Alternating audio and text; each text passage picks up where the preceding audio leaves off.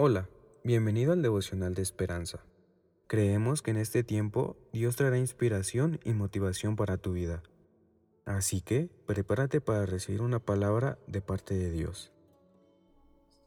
14 de diciembre. ¿Qué debería decir? El autor comenta, me detuve a mirar una caja de libros con la etiqueta S.C. Lewis en una tienda de libros usados y apareció el dueño.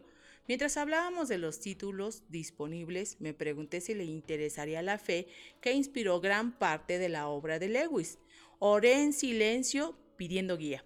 Entonces me acordé de una biografía y empezamos a hablar cómo el carácter de C. Lewis señalaba a Dios. Al final di gracias porque una rápida oración reorientó nuestra conversación a cuestiones espirituales. Nehemías se detuvo a orar antes de un movimiento crucial en una conversación con el rey Artajerjes de Persia.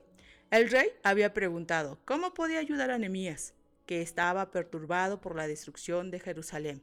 Nehemías era un siervo del rey y como tal no podía pedir ningún favor, pero necesitaba uno bien grande. Entonces oró, oró al Dios de los cielos. Antes de pedirle dejar su trabajo para poder restaurar la ciudad, el rey Nemías y el rey aceptó y ayudó a Nemías con los preparativos y materiales para el proyecto. La Biblia nos anima a orar en todo tiempo, con toda oración y súplica. Orar antes de hablar nos ayuda a darle a Dios el control de nuestra actitud y nuestras palabras. ¿Cómo podría querer dirigir hoy tus palabras? Pregúntale y descúbrelo. ¿Y cuánta razón tiene hoy nuestro devocional?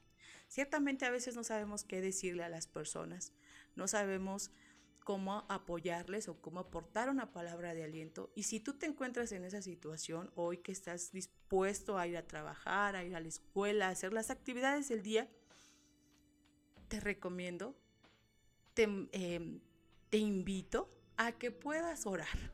Orar es platicar, conversar con Dios.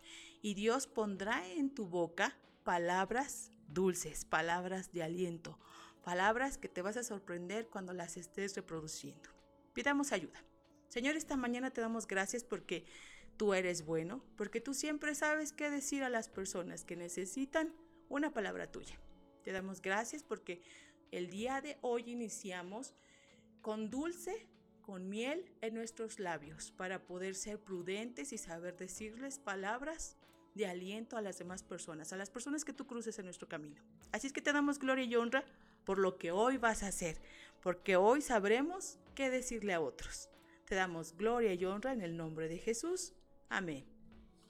Esperamos que hayas pasado un tiempo agradable bajo el propósito de Dios.